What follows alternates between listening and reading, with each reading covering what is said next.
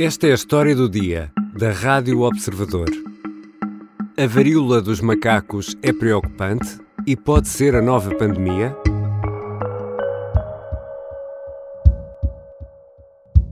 Quando há contacto muito próximo com uh, uma pessoa infectada, um contacto prolongado e, nomeadamente, contacto com gotículas respiratórias ou com as lesões cutâneas que caracterizam esta situação. Margarida Tavares é médica, é especialista escolhida pela Direção-Geral da Saúde para coordenar a equipa que está a vigiar a varíola dos macacos. Portugal, Espanha e Reino Unido lideram a lista de 16 países de todo o mundo onde foi detectada a doença. As autoridades de saúde apelam a que se dê atenção aos sintomas. Eh, caracterizada por sintomas gerais, nomeadamente com febre, mialgias, cefaleias, e que se acompanha por lesões cutâneas, normalmente desperta a nossa atenção, cutâneas e mucosas, portanto, essas pessoas devem recorrer aos cuidados de saúde. É uma doença comum em alguns países, é endémica na designação oficial, mas Portugal não é um deles. Não é a primeira vez que por cá se registram casos, mas agora o número de doentes faz soar as campainhas. Além disso, há casos detectados em 16 países, da Austrália ao Canadá. O que se passa com a varíola dos macacos? Devemos estar especialmente preocupados e vamos ter nova pandemia? Vou conversar com a jornalista do Observador, Marta Leite Ferreira, sobre esta doença.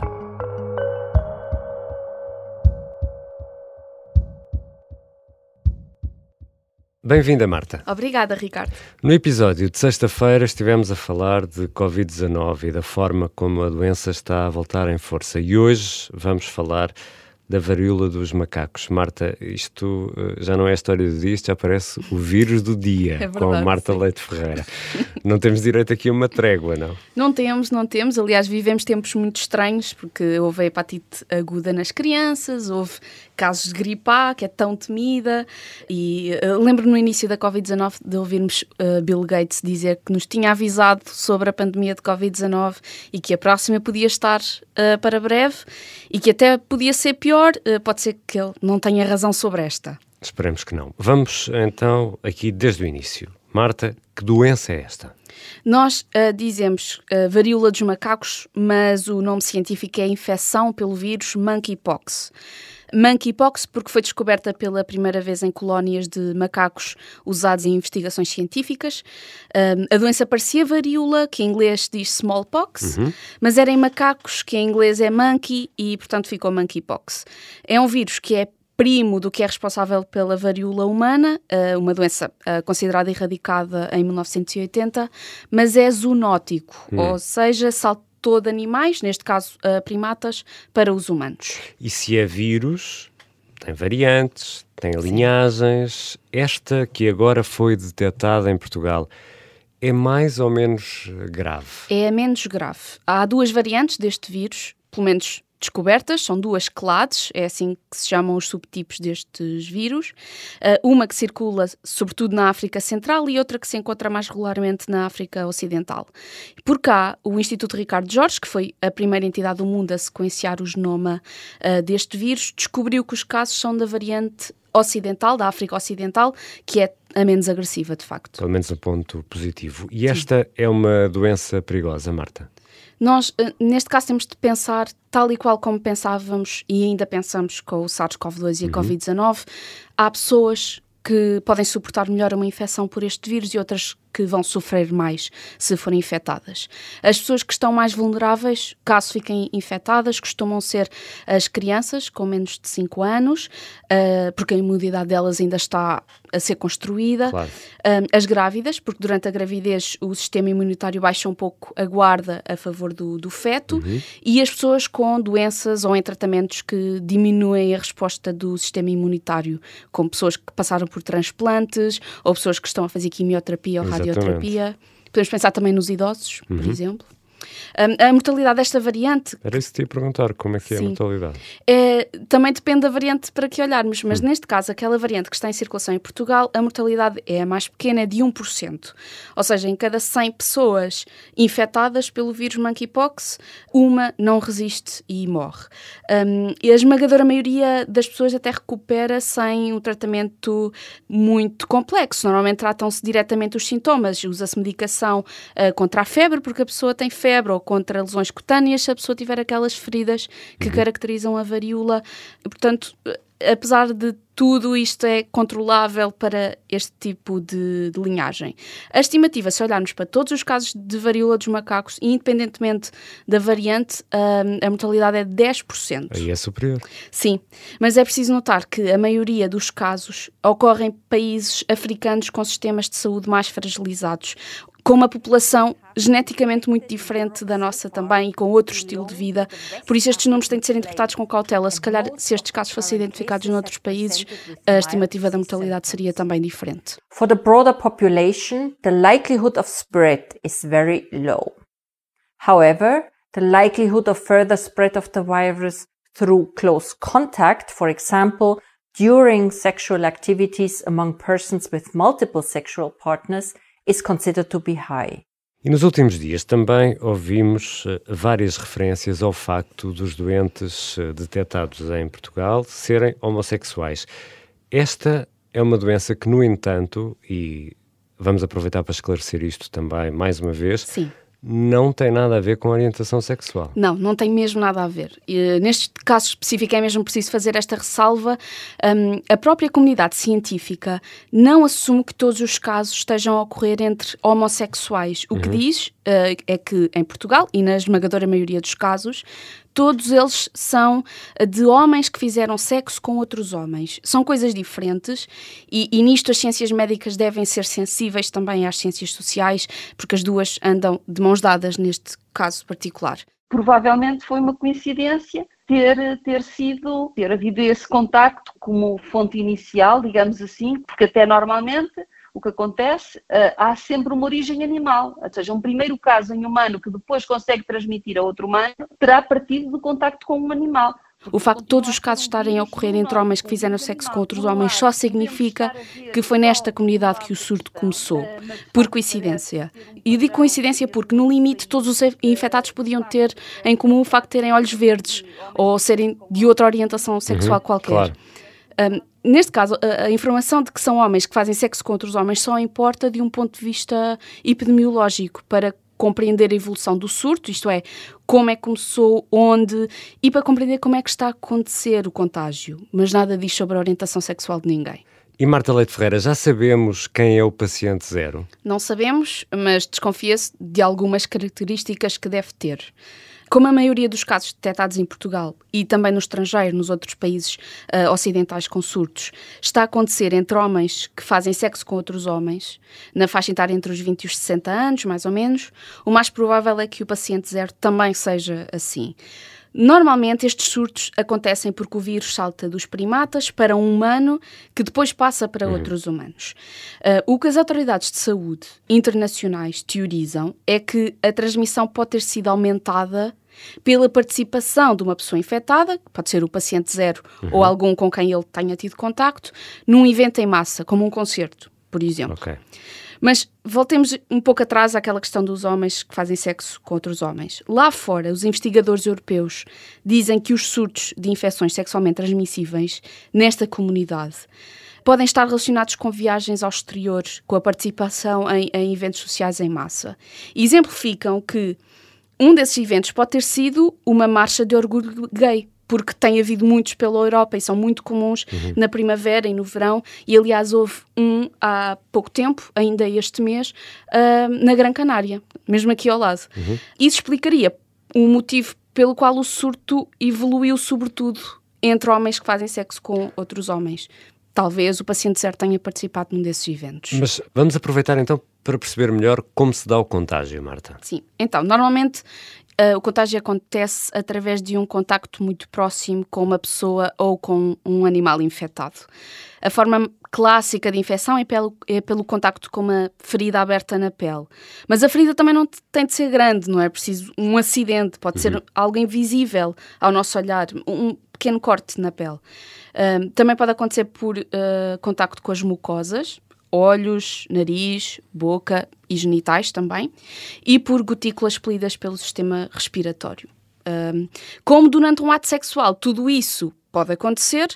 Isso justifica porque é que essa tem sido a principal via de transmissão uh, nestes casos. E o que é que os infectados devem fazer? Em Portugal, quem testa positivo ou quem desconfia que está infectado ah, está a receber recomendações para se abster de qualquer contacto com terceiros. Está a fazer um isolamento. E também não pode partilhar uh, objetos com outras pessoas. Talheres, uh, roupa, nada disso. E tem de ser acompanhado por um médico assistente uh, para monitorizar os sintomas e a severidade da doença. Mas é obrigatório ficar em casa? Não é obrigatório, é uma recomendação forte. Eu coloquei esta pergunta à infecciologista Margarida Tavares e o que ela me diz é que os doentes ficam num regime como os de quem está infectado com o coronavírus. Há uma recomendação muito clara que é dada a cada pessoa que foi diagnosticada ou que tem essa suspeita de que se abstenha de contacto próximo com outras pessoas, todo tipo de contacto próximo com outras pessoas, nomeadamente pele a pele, uso de máscara se, se estiver a conviver com outras pessoas, uh, até à resolução das lesões cutâneas. Não é necessariamente 21 dias. No caso da varíola, a pessoa não tem alta até que os sintomas passem. E na Covid-19 sabemos que há um tempo determinado e que esse tempo só é prolongado por indicação médica. E também porque não há ninguém realmente a monitorizar os infectados com monkeypox. Uh, não há ninguém, não há possibilidade de um agente da PSP ou um militar da GNR claro. ir bater à porta de uma pessoa para confirmar se está a cumprir quarentena. Hum. E é preciso lembrar que isso acontecia sim, sim. sobretudo no, no, início da, da pandemia de Covid-19. Também não há multas ou consequências legais imediatas uh, para, para estes casos em particular. Já percebemos que este é um vírus uh, que vem dos macacos para uh, os homens. Sim.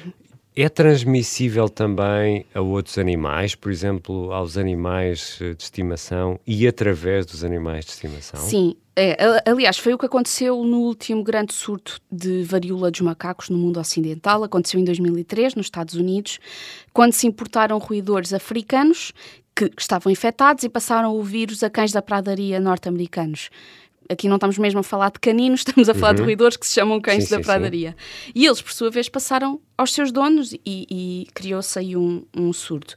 Mas uh, vamos pensar em, em, gatos, por exemplo. Não sei se tens gato, Ricardo. Não, atualmente não. Não tens nenhum animal de estimação. Não.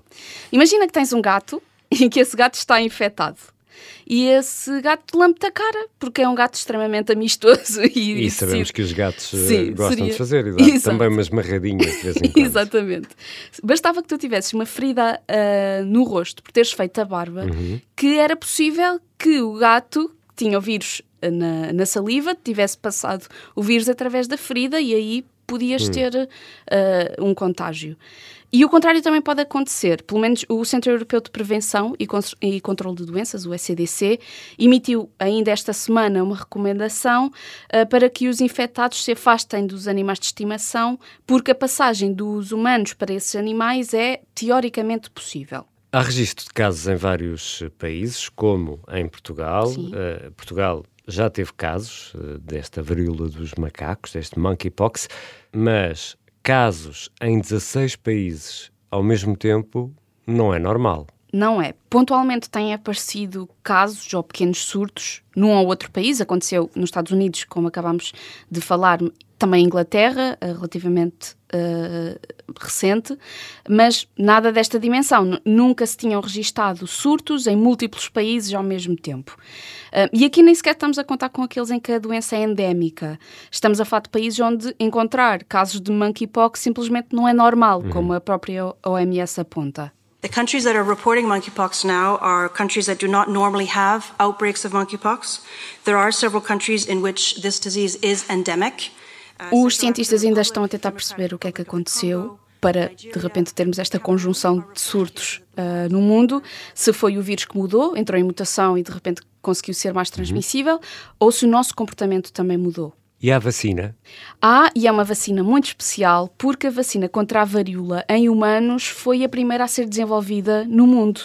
E quem a apanhou, ou quem teve a doença e recuperou, tem alguma proteção contra este vírus também. Eu não consegui perceber que percentagem da população portuguesa está vacinada contra a varíola ou teve varíola uhum. e recuperou, mas pude perceber que deve ser uma porção considerável. Em 1980, a OMS recomendou a descontinuação da vacinação rotineira contra a varíola porque a doença foi considerada erradicada. O último caso de varíola humana foi detectado em 1977. Hum. Uh, por cá, pelo menos até 1973, que foi quando houve o último caso de varíola em humanos em Portugal, ela era distribuída em massa. Por isso, eh, também segundo a, infecciologista Margarida Tavares, porta-voz da DGS para este assunto, é provável que quem tenha nascido antes dessa data ainda tenha eh, apanhado a vacina e tenha alguma proteção. Mas Marta, eu nasci em 1974. Não tenho a certeza se foste vacinado contra a varíola Acho ou não, não, mas há um truque para saberes. Se ainda tiveres a aplicação do SNS 24 no Tenho. telemóvel, daqueles tempos em que era preciso mostrar uh, certificados por causa da Covid-19, entra nela, clica em Boletim de Vacinas e procura lá pela vacina contra a varíola. Eu não a tenho, já fui ver, não a tenho, mas eu nasci em, em 1994, por isso uh, não é de estranhar. E a pandemia, Marta, e este é um, é o grande tema, a grande pergunta que nos traz aqui. Estamos aqui perante uma nova pandemia? Não há para já indicações disso. Uma doença só se torna pandémica quando se espalha por todo o globo e isso está longe de acontecer. Aqui a questão é que está mesmo à nossa porta e, portanto, parece hum, uma coisa exato. muito iminente, mas não temos a certeza se a doença tem potencial para chegar uh, a todo o planeta. Na verdade, pandemias há muitas. Uh, ainda temos a da SIDA por resolver, temos a gripe todos os anos e a Covid-19 ainda está cá um, e ainda não podíamos ter a certeza se a varíola dos macacos se vai juntar a este rol de doenças. A verdade é que esta continua a ser uma doença rara uh, e a sua transmissibilidade não é comparável com a do SARS-CoV-2. Isso pode-nos descansar um pouco Porque mais. é mais difícil, não é? Mais... Simplesmente é mais difícil passar de pessoa para pessoa. Uh, e também descansa o facto de algumas pessoas terem realmente imunidade ao vírus, nem que seja pelo facto de terem sido vacinadas contra a varíola humana. De qualquer modo, a DGS está a preparar-se para um cenário uh, um pouco mais catastrófico. Não sabemos se há reservas de vacina contra a varíola, sabemos que há vacinas mais modernas do que aquelas que eram distribuídas até 1980 uh, eh, mundialmente, uh, e então o que a DGS está a fazer, em parceria com as outras autoridades de saúde em Portugal, é tentar perceber se vale a pena adquirir mais vacinas e distribuí-las em massa. Está a ser equacionado, juntamente com as autoridades europeias, essa possibilidade. A OMS acredita que é possível conter estes surtos de varíola dos macacos sem vacinação em massa. Nada parecido àquilo que tivemos com a Covid-19. E Portugal é, nesta altura, um dos três países mais afetados. Sim, é dos 16 países ocidentais onde já foram encontrados casos uh, de infecção pelo vírus monkeypox. Portugal é o terceiro, uh, com 39 casos até agora. O surto mais preocupante neste momento é o do Reino Unido. Lá há 56 casos confirmados. E depois vem Espanha, mesmo aqui ao lado, com 41 temos de ter em mente que isto são apenas os casos confirmados. Nós sabemos que há mais casos suspeitos e que há aqueles que nem sequer estão sob vigilância, sim, nem diagnosticados, nem sequer debaixo do olhar das autoridades de saúde. É preciso ver que os vírus circulam sem a nossa permissão, portanto, claro. pode haver outros casos que estão a passar despercebidos às autoridades de saúde. Quantos são é que ainda não sabemos, porque o índice de transmissibilidade ainda não está completamente calculado. Obrigado, Marta. Obrigada, Ricardo. Marta Leite Ferreira é jornalista do Observador. Vale a pena ler com atenção a entrevista que fez a Margarida Tavares, a especialista escolhida pela Direção-Geral da Saúde para acompanhar estes casos. Esta foi a história do dia. A sonoplastia é da Beatriz Martel Garcia, a música do genérico do João Ribeiro. Eu sou Ricardo Conceição. Até amanhã.